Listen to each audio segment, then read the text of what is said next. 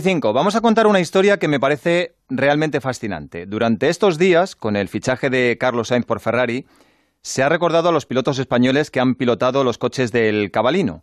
Ha aparecido una noticia en los medios sobre un madrileño llamado Julio González Pola, que al parecer fue el pionero al disputar una carrera en Pedralbes en 1948, pero el primero en hacerlo de forma continuada y fichado por el propio Enzo Ferrari no fue él. Con un poco de imaginación vamos a meternos en el túnel del tiempo y vamos a retroceder 63 años, concretamente a 1957. En aquella época se inauguró el Camp Nou, el Real Madrid ganó la primera liga de baloncesto de España, se firmó el Tratado de Roma, el germen de la Unión Europea, y en el mundo sonaba esto.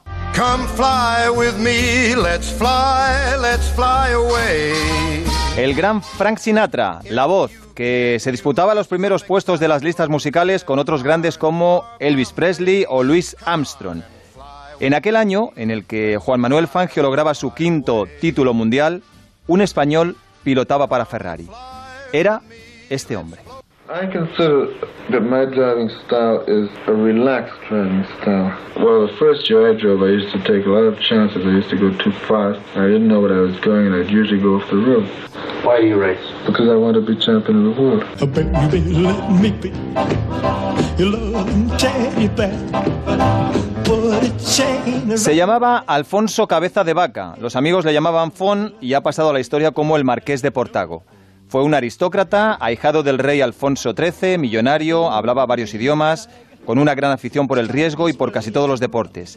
Vivía camino entre Madrid, París, Nueva York y Biarritz. Practicó con éxito la hípica y llegó a ser campeón de Francia y a correr el Gran Nacional. Probó la natación, la esgrima, el golf, el hockey. Formó un equipo español de bobsleigh, quedando cuarto en dúo en los Juegos Olímpicos de Invierno de 1956. Y pilotó coches, los más rápidos. En el audio que acabamos eh, de escuchar, que es una auténtica reliquia, decía que su estilo de conducción era relajado porque al principio corría mucho, cometía errores y tuvo que cambiar, y que corría para ser campeón del mundo. Lo intentó, realmente lo hizo, pero murió joven, murió con solo 28 años, cuando estaba entre los mejores y hasta el propio Fangio reconocía que tenía potencial para ser verdaderamente campeón del mundo.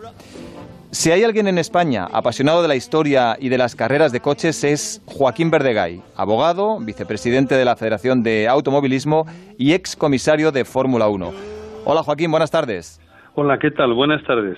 Tú conoces bien su historia. Mm, si tuvieras que explicar a la gente, resumiendo, porque es casi imposible hacer tantas cosas en tan poco tiempo, eh, ¿quién dirías que era eh, el marqués de Portago?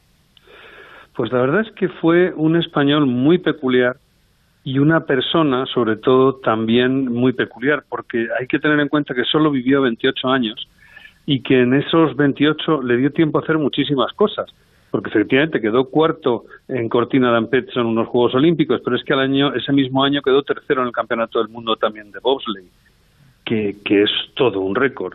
Eh, este señor eh, se dedicó, gracias a Dios, pues tiene una posición económica muy saneada, se dedicó a competir en deportes como única eh, opción en su vida, ¿no?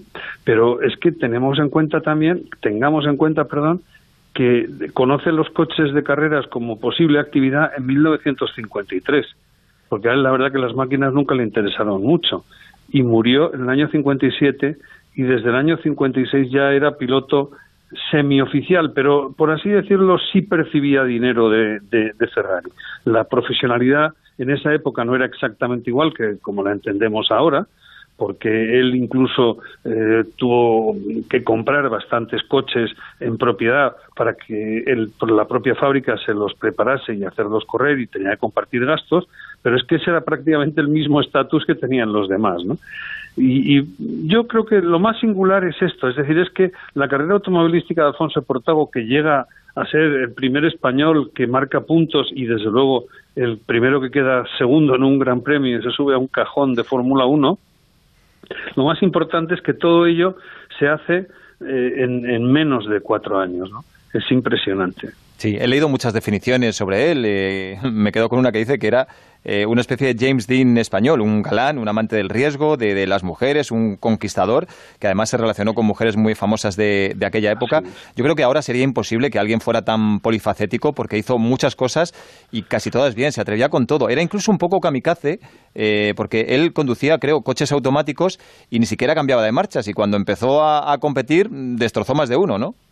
Bueno, de hecho hay una frase muy graciosa de Carroll Shelby, que ahora está muy de moda por la película esta de los Ford, ¿no? El, el, que creó Cobra, Carroll Shelby, que cuando estaba en activo en un Gran Premio de Bahamas decía, bueno, la verdad es que Fon Portago se ha pasado la primera mitad de la carrera chocando contra mi coche, pero al margen de eso no lo hace mal. ¿no?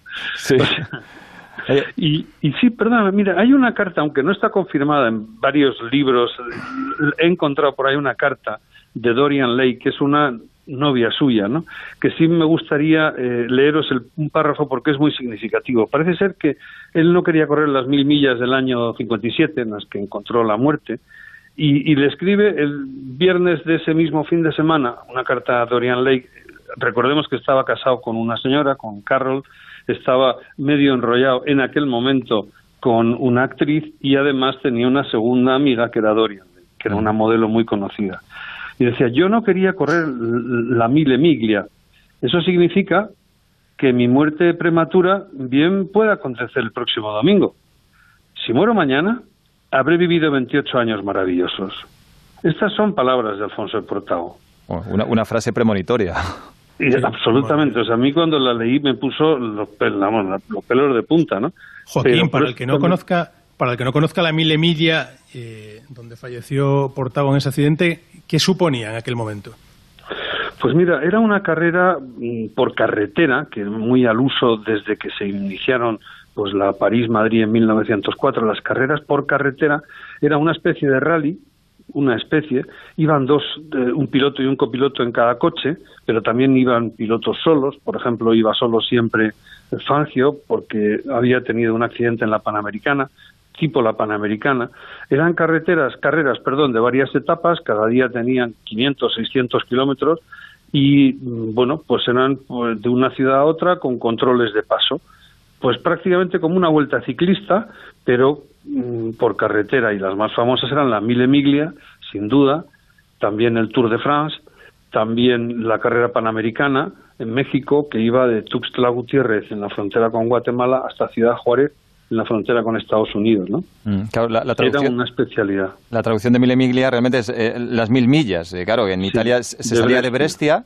Creo eh, que llevaba un rosa de 400 caballos por aquellas carreteras y, al parecer, como acabas de contar, Joaquín, no quería correr, pero fue una especie de imposición de, Enzo Ferrari. Y, antes de esta frase, proporcionó su última gran foto también para la posteridad porque estaba luchando entre los tres o cuatro primeros y se paró en Roma para dar un beso a su novia, que tú hablabas de ella ahora, que era la, famosa actriz mexicana Linda Christian, que le estaba esperando al borde de la carretera. Sí, sí, en aquel momento mujer de Tyrone Power y, madre de Romina Power, famosa también. Eh, bueno, efectivamente eh, perdió aproximadamente un minuto y yo creo que efectivamente tuvo muchísima eficacia mediática, pero fue en el checkpoint de Roma que él pasó el checkpoint, y al arrancar la, vio que estaba entre el público, él sabía que estaba allí en Roma porque había llegado con él, ni más ni menos, y más o menos podemos decir que estábamos un poco más allá del mitad de la carrera en ese checkpoint, o sea, podrían quedar 300 millas más o menos de carrera, entonces él paró el coche, ella se acercó al coche, fue el famoso beso eh, y continuó, ¿no? Esto no, no, no tuvo más historia. De hecho, en el siguiente control, en el siguiente checkpoint de esta misma carrera estaba el propio Enzo Ferrari y creo que debió tener alguna pequeña discusión con él porque aquello ya había trascendido. Bueno, quizá eso desembocó eh, en lo que pasó luego, ¿no? Porque eh, paró entonces para dar el, famoso beso, eh, pero no paró cuando los mecánicos le dijeron que, había que cambiar una rueda, seguramente que no estaba bien, él prefirió seguir y, el accidente fue brutal, ¿no? Llegando ya prácticamente. eso, luego hubo un juicio bastante mm, concienzudo eh, porque obviamente hubo nueve muertos, contando niños, espectadores, fue dantesco. De hecho, este accidente fue el que acabó con las mil millas para siempre. Pero lo que tenían los tres Ferrari, que eran efectivamente el 335S, que era una alternativa de los varios eh, Testa Rosa que hubo, para mí el más bonito probablemente, Lo que tenían era un problema en el diferencial. Los tres, yo creo que, eh, no sé si era el de Castellotti, el de mm, otro, no sé si eh, Hawthorne o, Muso, no, no, me acuerdo. Eh, los dos o tres, él iba a tercero o cuarto y todos tenían un problema en el diferencial, pero él decidió seguir. Lo que ocurre es que efectivamente las ruedas, en aquella época las ruedas de competición no estaban tan desarrolladas como ahora. En concreto las que llevaba este Ferrari eran marca Engelbert.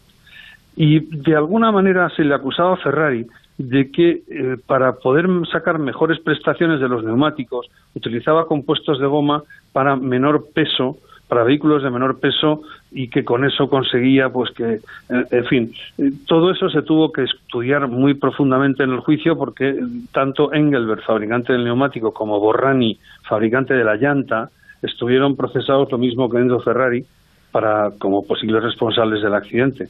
Al final, gracias a Dios, pues se vio que había sido un reventón ni más ni menos, pero fue en la rueda delantera izquierda, no en la trasera. Bueno, fue un personaje de película. He, leído que incluso intentando sacarse la licencia de piloto en Nueva York, se apostó 500 dólares con un compañero a que pasaba con la avioneta por debajo de un puente. Eh, al final lo hizo y ganó la apuesta, pero claro, nunca le dieron la licencia. Es decir, que era, era un pura sangre. Llegó a hacer... Había corrido la SR seguro, David. Imagínate el puente de Londres, sí, sí, que, es, que, no es el de Brooklyn, es que es mucho más pequeño. Sí, sí, sí. Llegó a hacer, tú lo decías, segundo en Silverstone, creo que fue tercero en La Habana en una carrera con Fangio que además el Marqués de Portago iba a ganar y creo que no lo hizo por una avería. Eh, ¿Tú crees que de verdad, por los datos que has recopilado y la gente con la que has hablado, de verdad podía haber sido campeón del mundo, como decían Fangio e incluso Stirling Moss?